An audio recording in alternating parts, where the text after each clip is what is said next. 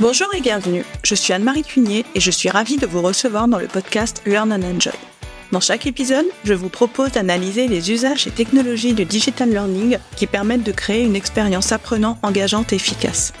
Avec des experts et professionnels du monde de la formation et de l'éducation, nous décoderons ensemble les bonnes pratiques qui marchent et les outils et méthodes qui permettent de transformer l'expérience d'apprentissage pour créer un effet waouh auprès des apprenants.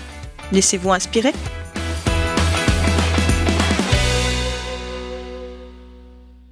Bonjour à tous Le design thinking est une méthodologie qui s'inspire de la façon de travailler des designers pour résoudre des problèmes complexes en passant rapidement de l'idée à l'action. C'est à la fois un état d'esprit, une méthode et un outil pratique au service de l'innovation. Cette démarche de création est centrée sur l'utilisateur final. On définit les besoins des utilisateurs, puis on procède à une phase de génération d'idées Ensuite, on conçoit un prototype qui sera testé auprès des utilisateurs pour recueillir leurs avis. Appliqué à la conception pédagogique, l'objectif est de s'approprier ces outils du designer pour co-concevoir des formations innovantes, engageantes et qui répondent au mieux aux besoins concrets des apprenants. Avec Christophe Touchard, expert en innovation, et Johan Delaby, consultant learning, nous allons voir concrètement dans cet épisode ce qu'est le design thinking et comment appliquer la démarche à la conception pédagogique. Bonne écoute à tous. Bonjour Christophe, bonjour Johan. Bonjour. Bonjour Anne-Marie. Eh bien, bienvenue. Je suis ravie de vous recevoir donc pour ce nouvel épisode où nous allons échanger autour du design thinking et voir comment il est possible d'appliquer cette démarche à la conception pédagogique.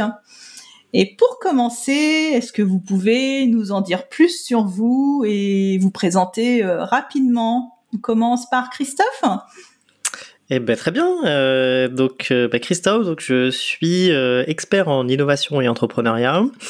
Euh, j'ai une dizaine d'années d'expérience à la fois en grand groupe et en start-up. Donc j'ai eu l'occasion de cofonder deux start-up et puis ensuite de travailler pour un grand groupe dans le secteur du transport et de prendre la tête de l'innovation pour l'ingénierie de ce grand groupe et également de monter un lab d'innovation donc qui m'a amené à pratiquer un certain nombre de méthodologies euh, liées à l'innovation.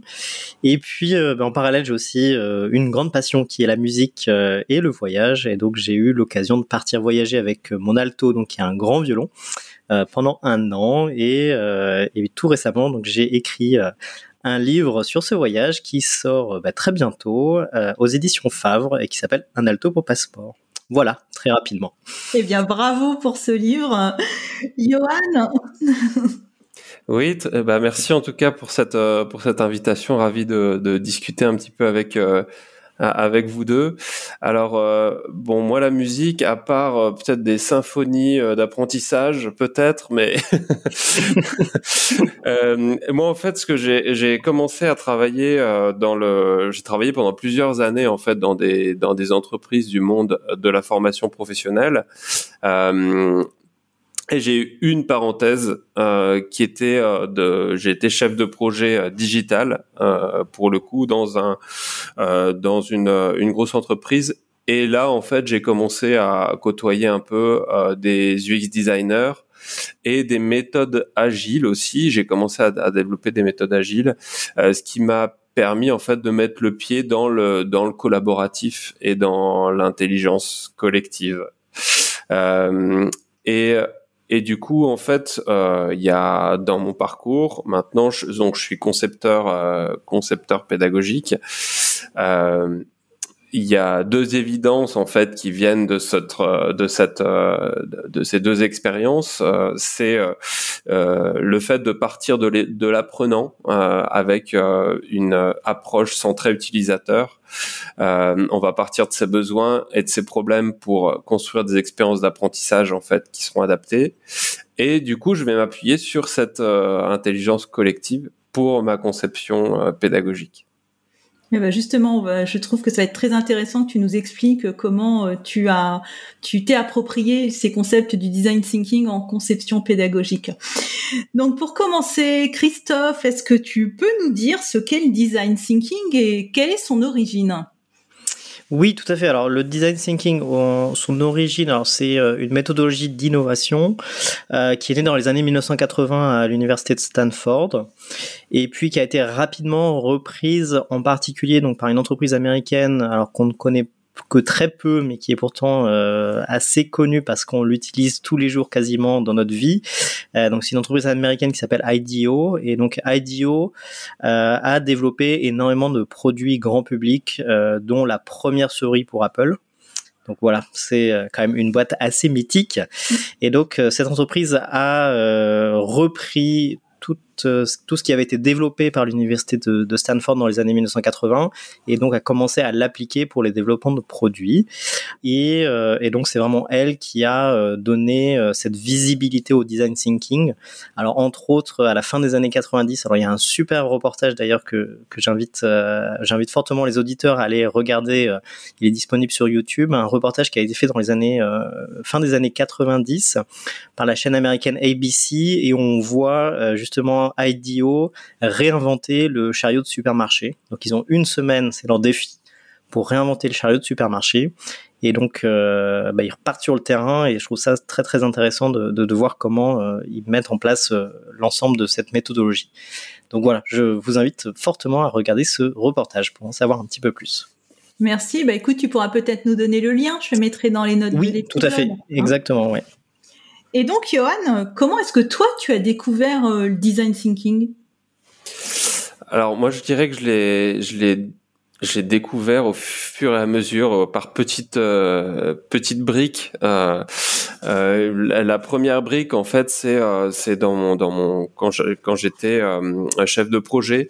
Euh, j'ai utilisé pour cadrer un projet euh, un, une méthode qui s'appelle le Lean Canva. Euh, je ne sais pas si vous connaissez, mais en, en tout cas, en gros, euh, le, le, le, principe c'était de partir d'un problème utilisateur pour ensuite proposer à cheminer en fait jusqu'à jusqu'à un service, la création d'un service, et le tout en collectif. Euh, donc on a commencé à mettre en place euh, ces ateliers-là. C'était mon voilà le premier pas en fait euh, euh, vers le design thinking. Euh, le, deuxième pas en fait c'est vraiment quand j'ai mis en place l'agilité dans mes dans mes dans mes projets où là le côté collectif est très très très fort. c'est d'ailleurs ce qui en fait une de ses forces. Et là, avec, euh, je me suis, j'ai un peu goûté l'animation avec euh, des icebreakers, euh, des rétrospectives de d'équipes, d'équipes agiles, etc.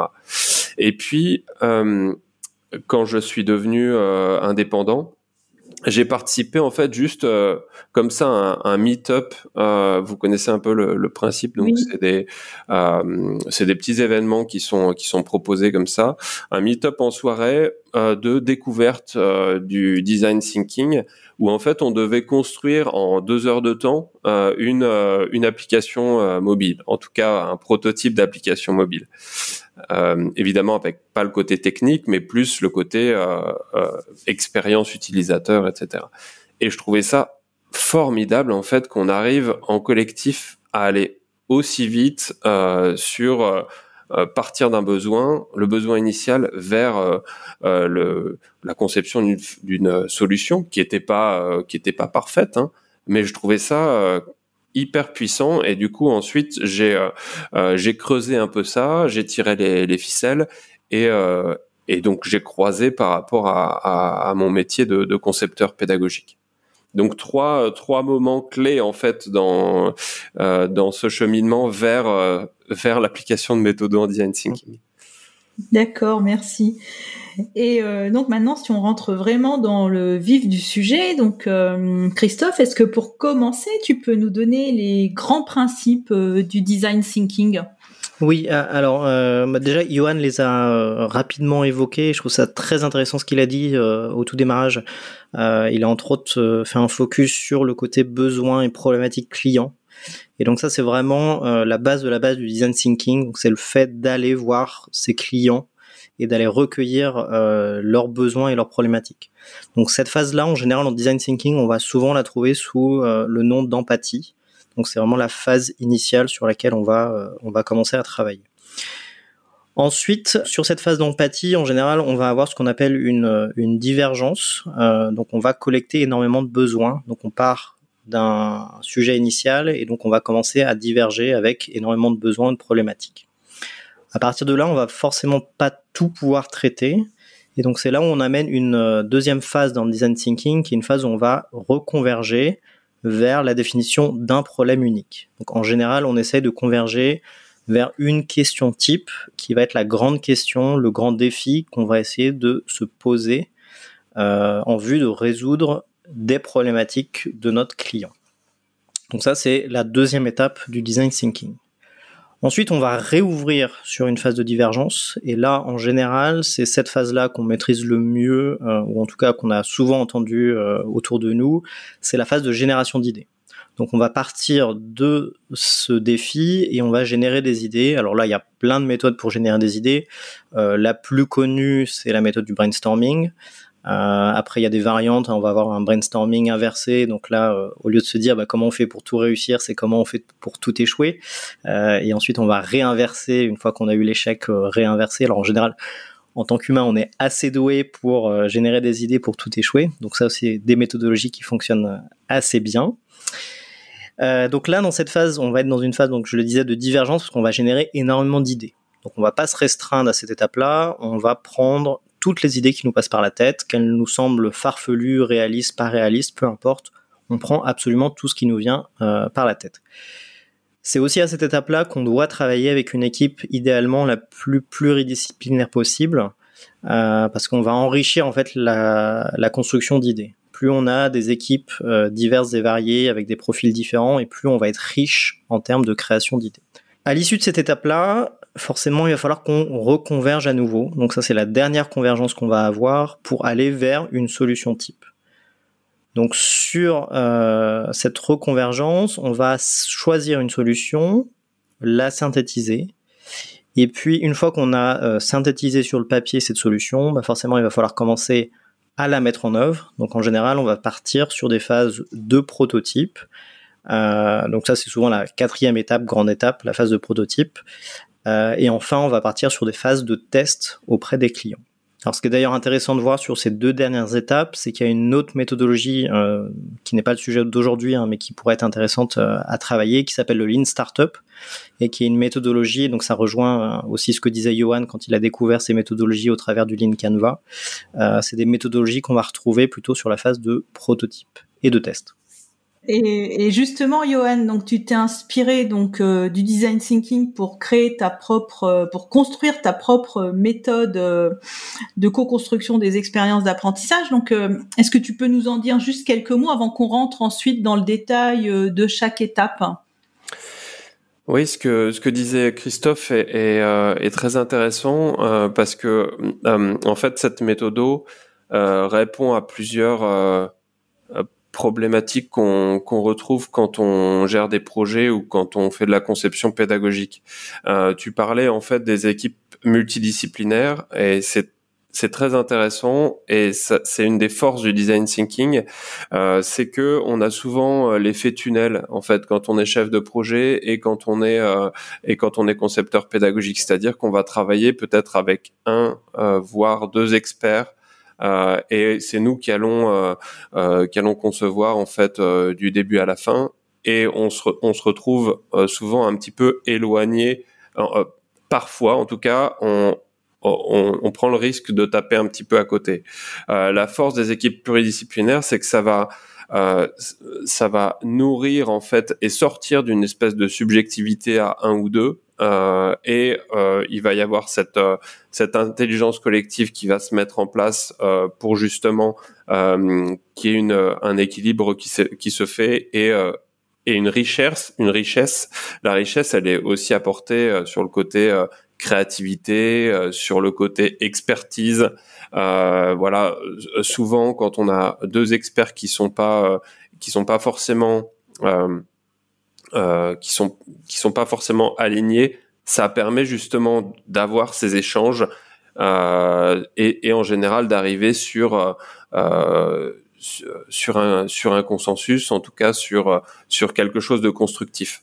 donc ce côté multidisciplinaire, la richesse que ça apporte, le côté alignement dont dont je viens de parler, c'est un cadre hyper efficace qui formalise en fait les étapes logiques d'une création de service et ça s'applique à la formation. Euh, parce que la formation, on est sur la création d'un service, euh, si c'est bien fait, qui répond en fait à des euh, à des publics cibles, hein, comme n'importe quel service. Sauf que ici, on est sur des publics cibles qui vont qui sont des apprenants et donc qui ont des des objectifs d'apprentissage et de transformation sur le terrain. Donc on amène d'un point A à un point B. Et donc le design thinking, il va il va donner ce cadre là euh, qui est aussi hyper euh, euh, hyper intéressant. un des autres avantages, c'est c'est ce que ce que je disais, ce que tu ce que tu évoquais, c'est c'est le fait de répondre de vraiment s'intéresser aux besoins de, de l'utilisateur et d'amener chacun euh, à partir en fait et à s'intéresser à ce besoin euh, pour ensuite euh, dégager des solutions. Donc c'est ça, coche en fait plusieurs, euh, plusieurs cases, euh, vraiment des problématiques que rencontre un concepteur pédagogique dans l'exercice de son, de son métier, en fait. Oui, puis j'aime beaucoup ce que tu as dit, en fin de compte, de concevoir un service, que la mm. formation est comme un service. Ça, euh, j'aime beaucoup. Moi, quelquefois, je dis qu'une formation, c'est un produit, mais oui, tu as raison, c'est aussi un service. Et donc maintenant, ce que je vous propose, c'est de détailler les cinq étapes et de voir concrètement comment il est possible de les appliquer à la conception pédagogique. Donc euh, pour voir euh, comment concrètement vraiment euh, comment on fait. Donc Christophe, donc tu as dit que cette première étape était celle de l'empathie. Alors est-ce que tu peux mhm. nous dire quel est son objectif et les outils que l'on peut utiliser pour cette étape oui, alors je pense que déjà Johan l'a quand même euh, bien résumé cette phase d'empathie. Donc c'est le fait d'aller voir son client et il a cité deux termes hein, euh, qui sont essentiels, c'est d'aller recueillir les besoins de son client et d'aller recueillir également les problématiques de son client.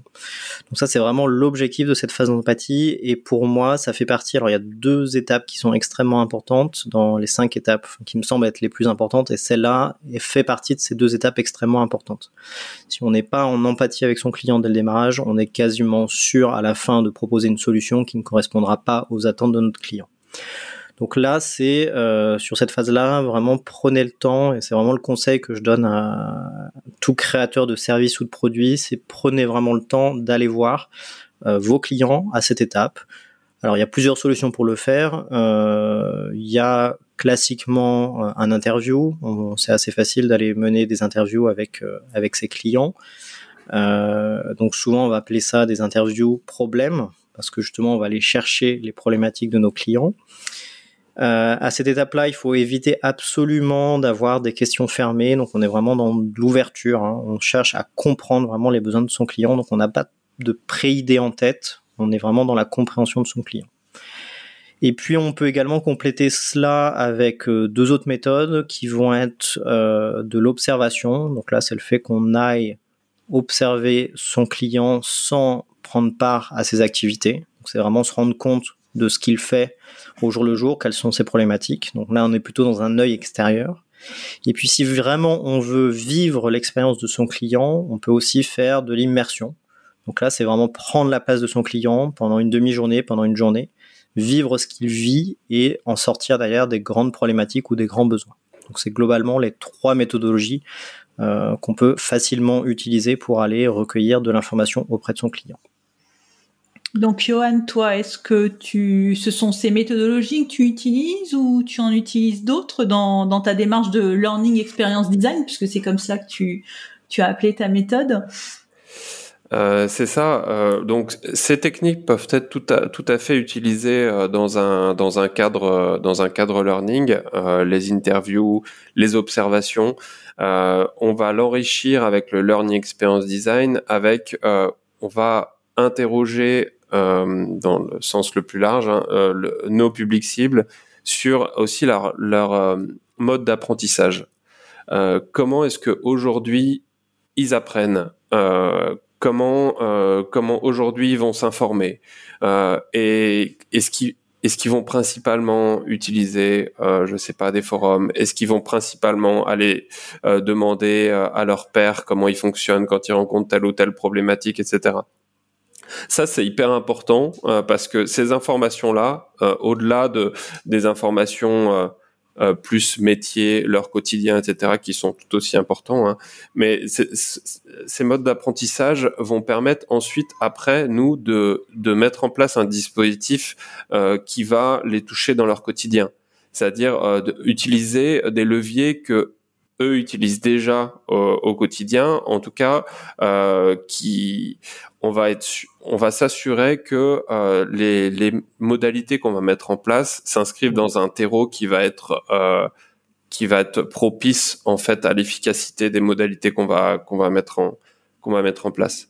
Et alors il y a aussi une méthode euh, que j'utilise euh, que j'utilise en, avec le groupe de travail. Donc moi la méthodologie, donc je l'applique en quatre ateliers euh, de euh, d'à peu près deux heures, deux heures et demie avec des groupes de travail.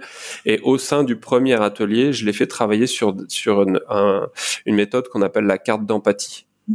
Euh, la carte d'empathie, c'est-à-dire qu'on a défini un petit peu quels étaient nos nos nos profils types, profil type de nos, apprenants et on va euh, proposer au groupe de travail de faire ce travail vraiment de euh, je me mets à la place de mon euh, de mon apprenant et je vais essayer de rentrer dans son quotidien, de comprendre comment il fonctionne, de voir quelles sont ses aspirations, quelles sont ses frustrations qu'il rencontre au quotidien. Et, et c'est ça. Et donc, ça veut dire que tout le groupe de travail est embarqué dans cet état d'esprit de voilà, de développement de l'empathie vis-à-vis de ces publics.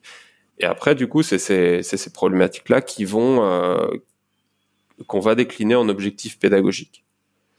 Donc on est on est rarement sur une problématique unique, hein, euh, parce qu'on peut euh, on peut dans notre formation mettre en place plusieurs objectifs euh, pédagogiques, mais on va essayer vraiment de, de faire ce travail de, de le comprendre. Et alors comme tu comme tu disais, euh, le côté euh, il faut, il faut le, plus possible s'écarter euh, aussi. Euh, même un groupe peut avoir sa subjectivité, et, c'est toujours bien en fait euh, de euh, valider les hypothèses euh, en interrogeant, en faisant des, des recherches utilisateurs en amont ou en, en aval ou en amont. en amont pour préparer l'atelier carte d'empathie ou après l'atelier carte d'empathie euh, pour vérifier que les hypothèses sont, sont vraiment euh, se, se vérifient sur le terrain, quoi. Mm. Et, et, vous n'avez pas parlé des personas, vous n'utilisez pas euh, cet outil tous les deux?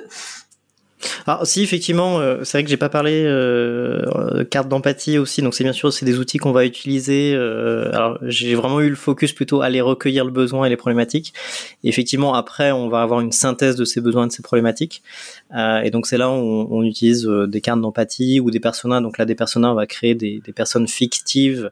Alors quand je dis fictives, je dis à chaque fois avec des grands guillemets parce que c'est des personnes certes fictives mais qui sont représentatives euh, d'un client ou d'un utilisateur. Et puis il y a aussi euh, une dernière carte qu'on peut utiliser qui est le, le Value Proposition Canva mmh. euh, qui a été développé par Strategizer. et donc ça aussi ça peut être un, autre outil éventuellement intéressant. Et j'en profite d'ailleurs parce que c'est très intéressant ce que disait Johan. Tu parlais aussi d'utilisateurs et c'est vrai que moi je parle beaucoup de clients. mais c'est intéressant de distinguer les deux, clients et utilisateurs surtout dans, dans le apprenant, ouais. et apprenant, ouais, surtout dans le cas de la formation. Euh, et donc on va distinguer euh, un client, c'est celui qui euh, en général finance le service. Donc bien sûr, on a besoin d'aller euh, chercher pourquoi est-ce qu'il finance ce service, mais l'utilisateur n'est pas forcément le financeur. Je pense que euh, ça s'y porte particulièrement dans le cadre de la de la formation, et donc il y a besoin aussi d'aller analyser dans ce cas-là les deux typologies de personnes pour recueillir leurs besoins et leurs problématiques qui peuvent parfois être différentes mais on a besoin de les faire converger ensuite vers une solution qui va correspondre aux deux types de profils. Mm, tout à fait. Eh bien donc c'était la première étape. Donc maintenant on va continuer avec la deuxième étape. Donc euh, Christophe, cette deuxième étape c'est celle de la définition du problème. Hein. Tu l'as déjà dit un petit peu au début. Donc euh, définir correctement le problème pour être sûr de créer euh, la meilleure solution. Donc concrètement, comment on s'y prend? Alors, c'est la deuxième étape, et c'est, je disais en introduction, il y a deux étapes qui sont extrêmement importantes euh, et même un peu difficiles. Euh, donc, c'est la première étape et la deuxième. Une fois qu'on a en général effectué ces deux étapes proprement, euh, la suite se déroule beaucoup plus facilement. Donc, définir le problème par expérience, c'est souvent l'étape la plus complexe parce que ça nous impose, à partir de l'identification de l'ensemble des besoins et problématiques clients ou utilisateurs, de se dire, OK, on peut pas forcément tout traiter, quelles vont être nos priorités. Euh, et puis, bah, ces priorités, en général aussi, viennent avec des contraintes. On va forcément être contraint. Alors, ça peut être par des questions budgétaires, ça peut être des questions de planning, euh, ça peut être des questions de faisabilité technique. On a forcément un certain nombre de contraintes. Et il est très intéressant en cette étape aussi de ramener ces contraintes dans la pose du problème, pour être sûr que derrière les idées qu'on va imaginer euh, vont tenir compte des contraintes du client ou de l'utilisateur.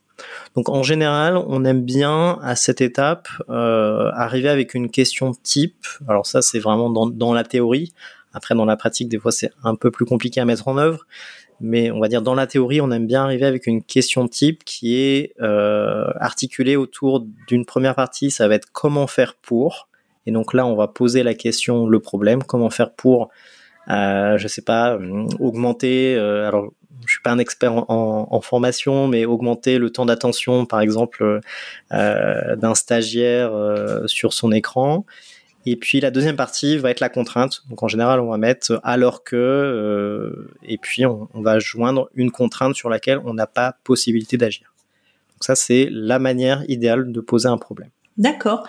Et donc, Johan, toi, comment est-ce que tu traites cette étape euh, dans ta méthode de conception? Euh, Alors, comme, comme je le disais euh, tout à l'heure, je ne suis pas sur, sur un problème unique. en général, je, quand on travaille sur les cartes d'empathie, on, on, relève plusieurs, plusieurs problématiques voilà plusieurs aspirations, plusieurs frustrations de la part de euh, de nos de nos profils types. Euh, je après ce travail de carte d'empathie qui est plus un travail euh, de, de divergence hein, puisque c'est c'est en mode brainstorming ici je vais un petit peu aussi faire ce travail de divergence de convergence pardon en justement travaillant des fiches des fiches de des fiches persona euh, où là, ça va synthétiser un petit peu les problématiques de, de nos apprenants. Euh, ensuite, euh, à partir de ces, euh, de ces, de ces fiches profils, euh, on va se projeter euh, sur... en fait, on, on est d'accord que la formation, si elle est réussie, l'apprenant est passé d'un état A à un état B un état A sur le euh, sur sur le terrain, son, son quotidien actuel, et l'état B, c'est euh, à l'issue de la formation, euh, qu'est-ce qu'on aimerait qu'il adopte comme, comportement sur le terrain.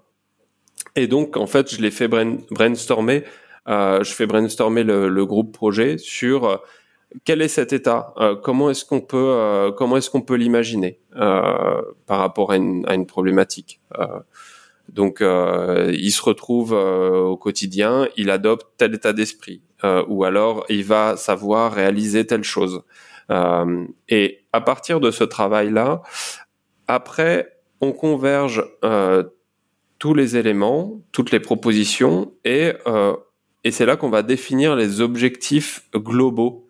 C'est-à-dire qu'on va faire un, euh, on va regrouper en fait les euh, euh, les propositions par par thème, par thématique, par point commun, et on va définir les objectifs globaux de cette de cette formation.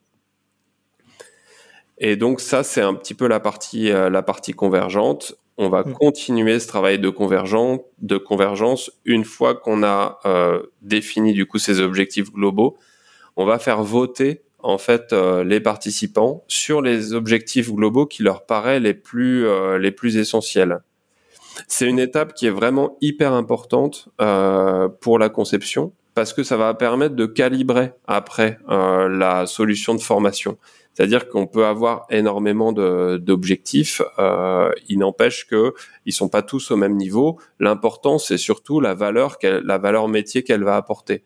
Donc tous les objectifs ne sont pas ne sont ne sont pas égaux. Et donc, on va se mettre d'accord à, à, travers le groupe projet sur ce qui est essentiel, ce qui l'est moins. Et donc après, peut-être que ça va, ça va, oui, ça va calibrer les efforts et les modalités qu'on va mettre et même le contenu. Ah, c'est très intéressant de voir comment tu appliques du coup ce principe dans ta méthode. Hein, Christophe, tu ne trouves pas? Ouais. Oui, si tout à fait. Ben, euh, c'est vrai que là, tu viens de nous expliquer euh, exactement la, la suite euh, après cette question où ben, justement tu fais ton brainstorming, tu reconverges, tu fais le vote, et, donc je, je, trouve ça extrêmement intéressant de voir comment tu as réussi à appliquer ben, ce que je disais en introduction, hein, cette phase de, de création d'idées, et puis vers la convergence avec les votes pour ouvrir des possibilités auprès de ton client. Donc non, je trouve ça extrêmement intéressant l'application que tu fais de, du design thinking. Bah, juste, ah, vas-y, Johan. Oui, pardon. En fait, pour compléter ce que tu disais euh, ici, tu disais que les étapes, euh, euh, donc avant le prototypage, étaient vraiment importantes. Et euh, dans le cadre de la conception euh, PEDA, elles sont également hyper importantes parce que en fait, à l'issue de ces de ces de ces deux grosses étapes, donc l'étape d'empathie et, après l'étape de définition des objectifs, c'est ça qui vont être vraiment les deux piliers en fait. Les deux piliers de la conception et toutes les toutes les actions qui vont suivre euh, qui vont suivre que ça soit euh, les étapes de storyboarding jusqu'à la production etc il faut toujours que que ça que que que toutes ces actions suivent en fait euh, ces lignes qui ont été euh, ces, ces, ces, deux piliers qui ont été euh, qui ont été posés. Parce que toute la suite va répondre en fait à nos personas et et à nos objectifs. Oui complètement.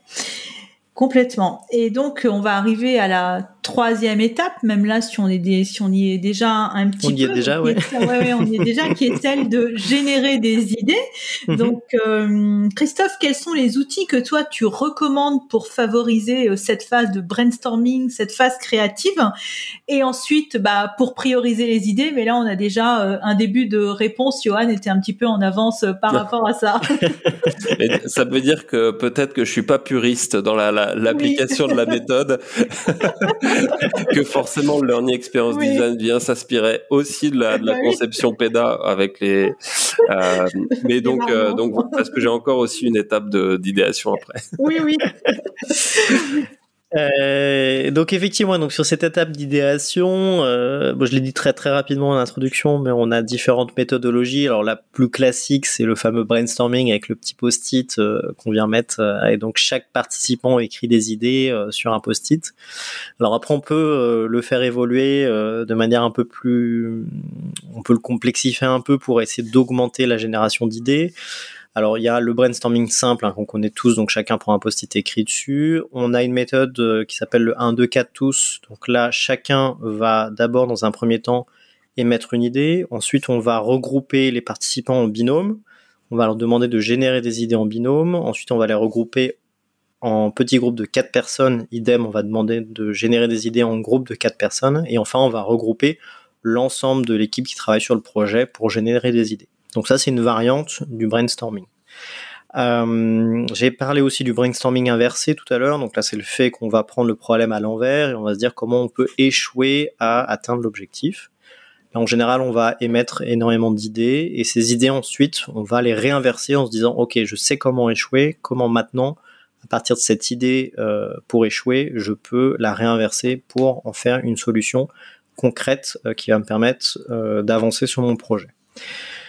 Euh, que dire d'autre? On a aussi, alors après d'autres méthodologies, alors ça va dépendre aussi de la perception euh, des, des, des, participants. On peut utiliser des outils comme le mind map. Donc là, au lieu de d'écrire sur des post-it, on va euh, générer des cartes mentales. Donc ça aussi, c'est une manière, en plus de suivre la pensée et donc de, des fois de rebondir sur les idées des autres. Donc c'est toujours ce qu'on va rechercher hein, aussi quand on fait de la, de la génération d'idées. Euh, c'est le fait qu'on va travailler en groupe on va surtout pas se limiter, donc il n'y a pas de bonne ou de mauvaise idée. Donc là, c'est hyper important quand on a un animateur de mettre le groupe dans une position extrêmement positive. Euh, et donc chacun va émettre ses idées et euh, il n'y a pas de jugement également. Donc ce qui fait que si euh, Johan émet une idée et que je la trouve pourrie, euh, ben, intérieurement je vais peut-être me dire elle est pourrie, mais je m'interdis absolument de critiquer son idée. Et par contre, ce que je vais faire, c'est me dire ok, comment je peux à partir de son idée l'améliorer, proposer quelque chose qui me conviendrait mieux. Et dans ce cas-là, je vais émettre cette nouvelle idée. Donc ça, c'est vraiment aussi cette notion de rebondir sur les idées des autres et toujours d'être dans un jugement positif. Et puis à la fin, donc là, on devrait normalement, alors une séance de créativité, euh, juste un brainstorming classique, hein, si on a une dizaine de participants, normalement, on se retrouve à la fin avec facilement une centaine d'idées. Ça, ah c'est assez classique. Oui, ça va, bah, ça va très vite, hein, une dizaine d'idées chacun, fois 10 personnes, on est déjà à une centaine d'idées. Alors, les premières idées qui émergent, en général, ça va être des idées euh, qui tournent toujours plus ou moins autour des mêmes sujets. Ça, c'est normal. On a tous en nous des idées euh, qu'on traîne depuis des années. En entreprise aussi, on, retrouve ce travers. Hein. Des, ces fameux projets, on dit ah, on devrait faire ça, on devrait faire ça, puis ça fait cinq ans qu'on en parle. Et donc, c'est toujours la même idée qui tourne en rond. Euh, donc, souvent, cette phase, on l'appelle euh, dans le langage euh, du brainstorming la purge. Donc, c'est une phase où euh, chacun va émettre ses idées on sait que ces idées c'est pas forcément les meilleures, mais si on les garde en soi, ça va nous bloquer pour euh, imaginer d'autres idées. Donc c'est un moment où on, incite quand même les participants à écrire toutes les idées qui sont en tête, qu'ils ont en tête, pardon, même si ça fait des années que c'est la même idée qui tourne en rond dans l'entreprise. Parce qu'après, ils vont pouvoir se libérer et commencer à penser à d'autres idées. C'est souvent ces idées-là qui vont être les plus intéressantes. Et donc forcément, bah, comme à la fin on a beaucoup d'idées, il va falloir commencer à sélectionner ces idées. Et donc comme l'a dit Johan, euh, bah, effectivement le vote, euh, c'est une très bonne manière de le faire. Donc soit on fait un vote coup de cœur, donc chacun dit, euh, bah, moi j'ai envie de voter pour cette idée ou celle-là. Soit on peut complexifier un peu avec des votes pondérés. Donc on va dire aux participants, vous avez le droit à trois votes. Choisissez les trois solutions qui vous paraissent les, les plus intéressantes. Alors si parfois il y a des solutions qui sont assez semblables, avant le vote, on peut regrouper ces solutions. Donc on va faire des, packages, hein, des, ce qu'on va appeler euh, vulgairement des patates. Donc on va faire des patates d'idées. Et ensuite on va voter plutôt pour une patate. Et puis enfin, si on veut être un peu plus euh, cartésien dans la démarche, on peut aussi avoir une méthodologie de tri qui va s'appuyer plutôt sur des matrices où on va essayer de chercher, euh, en, par exemple, quelle va être la valeur ajoutée pour le client. Donc se dire comment on pourrait trier ses idées en fonction de la valeur apportée pour le client et également en fonction de la complexité de mise en œuvre. Et donc par exemple, si on a quelque chose qui va apporter énormément de valeur pour un client, mais qui en plus est facile à mettre en œuvre, bah, forcément ça va nous inciter à euh, lancer en priorité euh, ce type d'idée. Alors je sais pas après comment Johan lui fait dans la pratique, On va mais ça va être intéressant de voir par rapport à, tout ce que je viens de proposer. Alors dis-nous Johan. Oh, je retire des, nouvelles méthodes qui sont intéressantes. Là, 1, 2, 1, 2, 4, tous que je connaissais pas, la purge non plus. Euh, je vais creuser tout ça avec intérêt, c'est clair. Euh, en fait, euh, moi j'ai deux cas de figure. Soit soit on est sur la conception d'une formation euh, qui est déjà euh, qui est déjà établie, euh, soit on est sur la création d'un dispositif de formation. donc, dispositif de formation, ça va être l'articulation de plusieurs modalités d'apprentissage. Ça peut être dans le cadre d'un parcours, par exemple, un parcours de formation.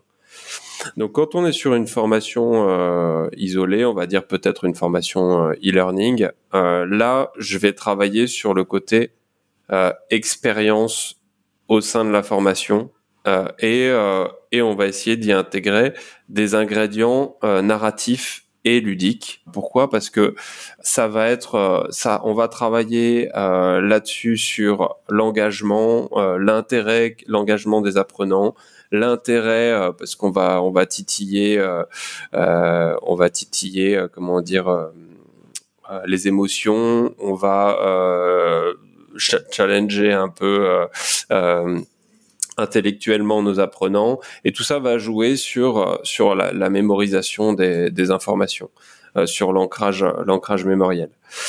Et du coup en fait le quand je suis dans le dans une conception de formation euh, l'atelier brainstorming va se va se jouer euh, là-dessus. On va essayer de, de trouver des idées narratives euh, et ludiques euh, qui vont enrichir en fait euh, notre scénario de formation. Et, et du coup là c'est c'est vraiment un exercice que le groupe de travail adore hein, parce que ça, ça sort complètement de, de leurs habitudes hein. et, et du coup ils vont ils vont se nourrir de euh, d'une de, des scénarios de, de films qu'ils ont vus, euh, de, de, vidéos de sensibilisation qu'ils ont vues euh, ici, à, ici à, droite, à gauche, etc. Et donc on va partir dans plein d'idées. Hein. Ce que disais, c'est vrai que Christophe, c'est vrai que c'est impressionnant de voir le nombre d'idées qui peuvent être euh, générées par des personnes qui euh, ah bah, qui sont experts dans leur métier, mais qui, qui, sont, qui ont aussi une vie à côté, du coup, qui se nourrissent d'énormément de choses en fait, euh, pour euh, pour seulement qu'on soit pas dans une formation qui soit euh, qui soit descendante et très théorique et euh, et, et, donc en plus comme ils, ils ont travaillé sur les publics cibles, ils ont travaillé sur les objectifs, ils ont déjà un petit peu des, des éléments qui arrivent et qui vont répondre un petit peu à ça. On reste dans le dans l'espèce d'ouverture. Euh, et euh, ensuite, on n'est pas encore dans la partie prototypage, on est d'accord Non, c'est après. Après. tu vas être trop en avance, là, Johan. et alors, euh, et, et, et, quand on est sur un dispositif de formation à mettre en place, là, j'ai un outil qui s'appelle les, les, enfin, qui est pas à moi, hein, mais que j'utilise, qui s'appelle les Learning Battle Cards, où là, on est face à énormément de modalités pédagogiques qui existent. Euh, on a euh, peut-être une, une, cinquantaine de modalités euh, pédagogiques. Ça va être euh, euh, des webinars, ça va être des interviews, ça va être des vidéos avec des, des granularités qui, qui, vont qui vont être différentes. Hein. et en fait, je les fais travailler là-dessus pour essayer de, de de choisir euh, les, les modalités qui sont les plus adaptées en fait à nos publics et à nos objectifs. Et pour construire en fait euh, euh, l'expérience de formation qu'on va qu'on va proposer. Parce qu'un des principes de learning experience design c'est que on n'est pas forcément focus sur que du que du e-learning ou que du voilà on voit un une expérience dans son ensemble et du coup ça apporte énormément de richesse en fait au, au aux expériences, euh, euh, aux expériences d'apprentissage qu'on va qu'on va créer. Donc je l'ai fait travailler sur en fonction du cas de figure sur ces deux euh, sur ces deux aspects. D'accord, très bien. Et eh bien justement, on arrive à la quatrième étape qui est celle de la concrétisation de notre idée prototype. Donc, comment est-ce qu'on peut faire en, peu de temps, Christophe hein, euh, Lorsque j'avais participé à un atelier avec toi, euh, tu avais proposé euh, deux, outils qui sont assez rapides. Explique-nous. Oui, alors quand on parle de prototype, en général, on, a tous en tête presque un produit fini qui ressemble à quelque chose qu'on peut prendre dans les mains. en fait, il y a plein de méthodes pour tester sans aller même dans la construction de, de, quelque chose. Alors le premier outil qu'on va en général utiliser en, fin d'atelier euh, de créativité, c'est euh, la fiche concept. Donc c'est le fait qu'on va converger euh, vers une fiche sur laquelle on va écrire et commencer à détailler son idée. On va la dessiner aussi. Hein. Le dessin est un, un, très bon outil à cette étape-là. et donc à la fin, on a quelque chose qui est uniquement papier, mais qui commence déjà à tendre vers vers un pré-prototype pourrait appeler ça comme ça, voire un prototype, certains appellent euh, appellent cela comme ça. Euh, et donc, ça permet de commencer à rendre concret son idée, mais sans avoir passé du temps à la développer. Euh, on, peut en plus commencer aussi à imaginer un pitch, donc se dire comment est-ce qu'on aurait envie de présenter son idée pour commencer à la présenter à des personnes autour de nous. Alors en plus là, on va commencer à mettre un pied dans le test, parce que si on présente son idée, bah, forcément on va voir la réaction en face des personnes, et donc on va tout de suite sentir si oui ou non on est sur la bonne direction. Et puis après, il y a plein de, de méthodologies différentes. Alors, je vais peut-être pas rentrer dans le détail là parce que ça demanderait un, peu, un peu de temps. Mais en tout cas, on peut se permettre de penser différemment que simplement concevoir un produit euh, physique ou digital en, en le codant. Euh, et on peut aller après vers, euh, donc je parlais du dessin, euh, on peut rendre après le, dessin un peu plus interactif, on peut faire des petites bandes dessinées dans certains cas qui vont euh, expliquer un parcours et, euh, et, du coup rendre plus concret l'idée qu'on a en tête. On peut aller vers des vidéos. alors après, si on est plutôt dans du physique, on va aller, on peut éventuellement aller dans du premier prototype concret avec du papier, avec du carton, avec de l'impression 3D. Enfin bref, il y a plein de technologies euh, et de méthodes de pensée qui vont permettre de concevoir un premier euh, concept, mais sans y avoir passé trop de temps et surtout trop d'argent et d'énergie. C'est surtout ça qu'il faut garder en tête, c'est qu'à cette étape-là, euh, on n'est pas encore sûr que ce qu'on a en tête, on va correspondre exactement euh, au désir du client, à la problématique du client. Et donc, plutôt que d'y passer énormément de temps et d'énergie, on cherche à valider ce qu'on va appeler des hypothèses. Des hypothèses, c'est des choses sur lesquelles on n'est pas encore complètement certain que ça correspond aux, besoins du client. Et pour chaque hypothèse qu'on a en tête, on va se dire comment est-ce que je peux valider cette hypothèse de manière la plus simple possible, la moins chronophage possible et la moins coûteuse possible. Hmm, très intéressant. Hmm. Je sais pas, après Johan, comment tu fais ça toi euh, euh, Bon, d'abord, après, après la phase de, de, brainstorming, euh, donc si on est sur la, la conception d'une formation unique et pas forcément d'un dispositif, je l'ai fait, je l'ai fait voter sur les idées toujours pour la, pour la convergence, sur les idées qui leur paraissent, euh, les, issues du brainstorming, narratives, euh, ludiques, qui leur paraissent les plus, euh, les plus pertinentes.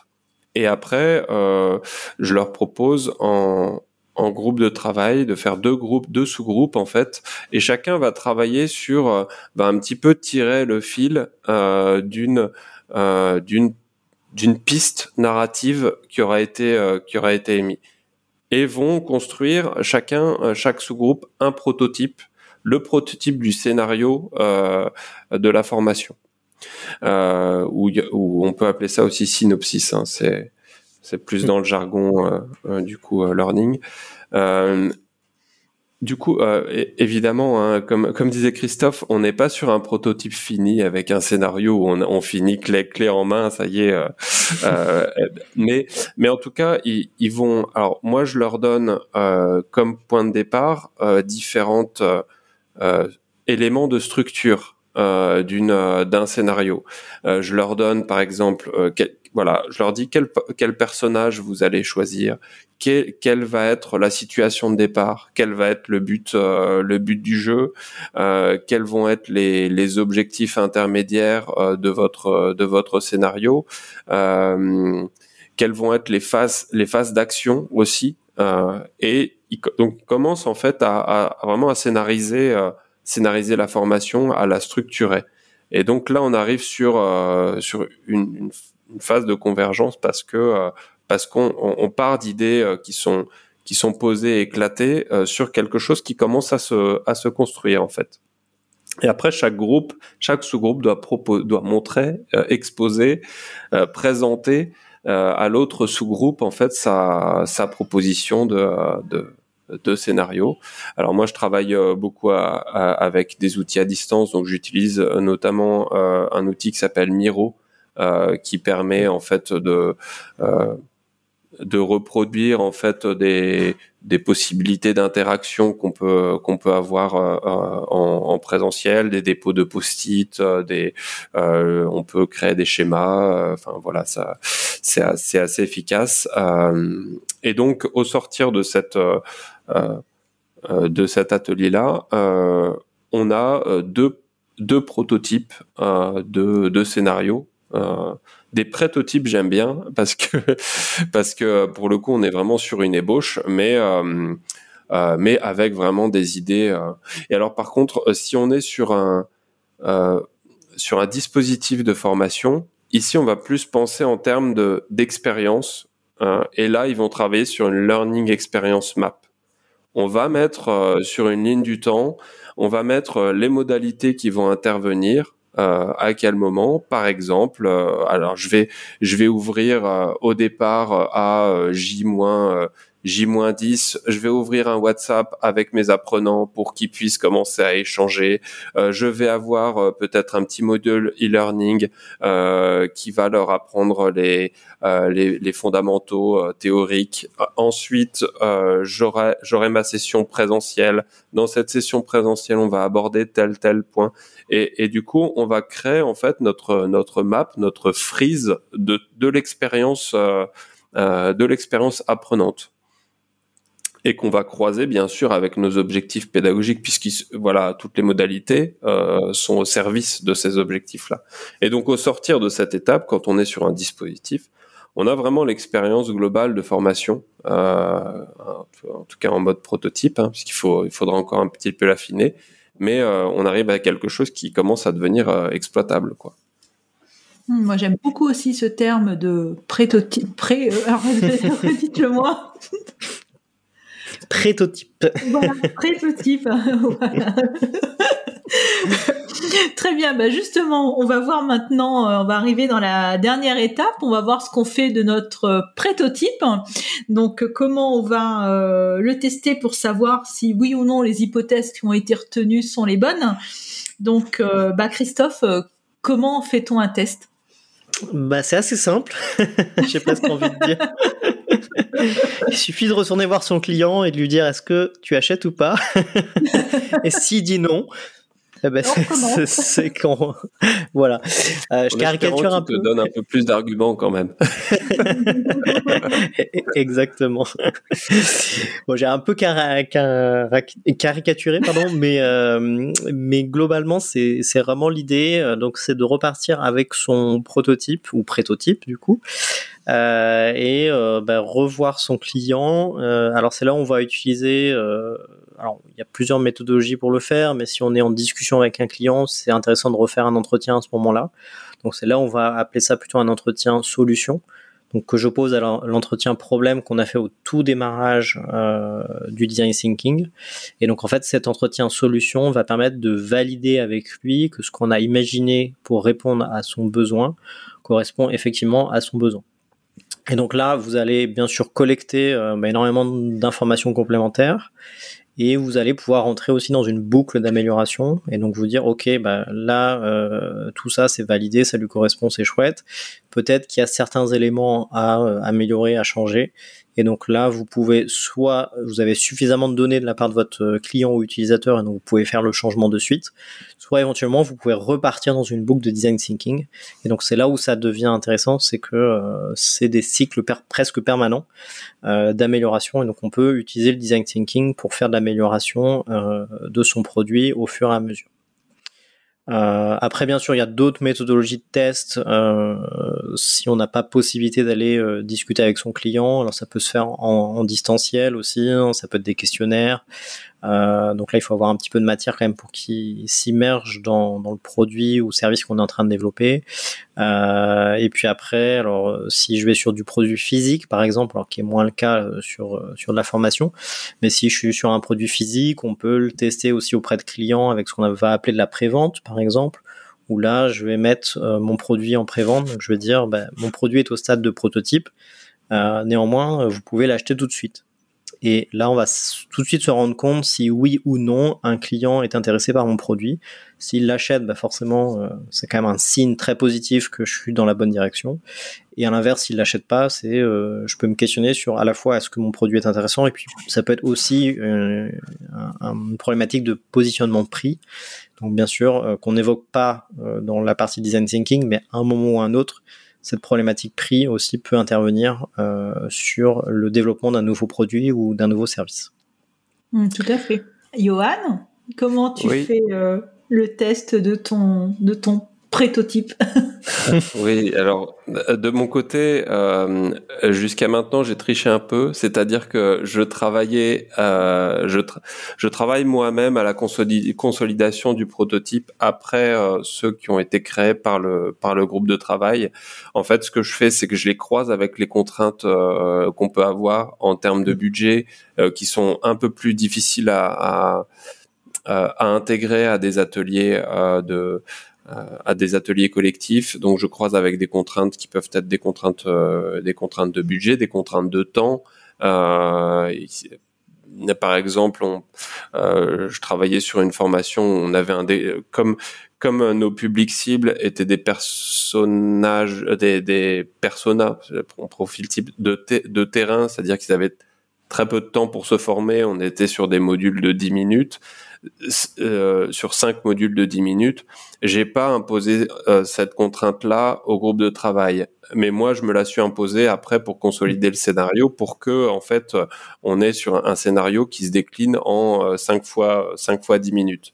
Donc je fais ce travail-là et puis après je le repropose au groupe de travail et là ils me font leur retour et je j'itère par rapport à ça. Euh, après, euh, quand tout dépend en fait du dispositif qu'on met en place, mais on peut mettre en place des phases pilotes euh, où, par exemple, j'avais travaillé sur une formation euh, euh sur une formation en présentiel qu'on voulait tester.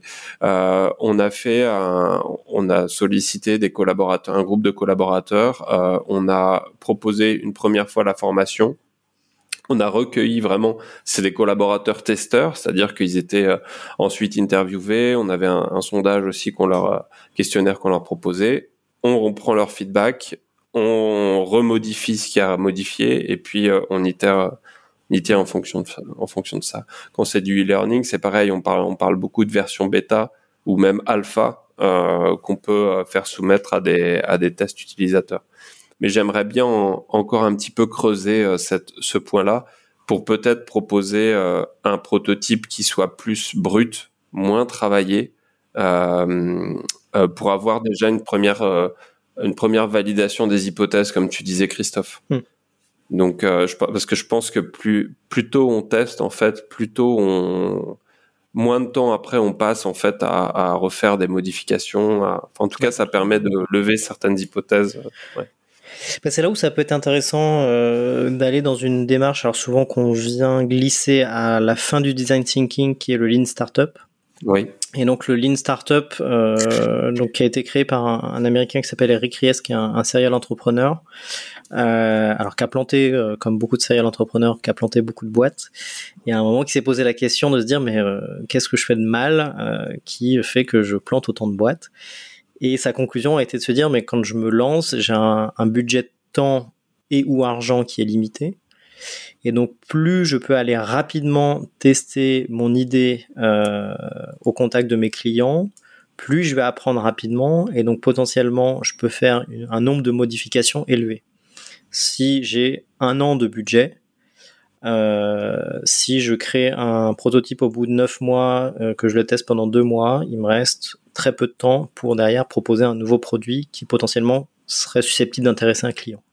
Si par contre tous les 15 jours je sors quelque chose et euh, que je teste auprès d'un client, ben, on voit automatiquement que sur mon année, je peux faire un nombre de modifications qui est beaucoup plus important et donc avoir euh, une tendance qui va converger euh, de manière plus efficiente vers un produit qui va correspondre aux besoins clients.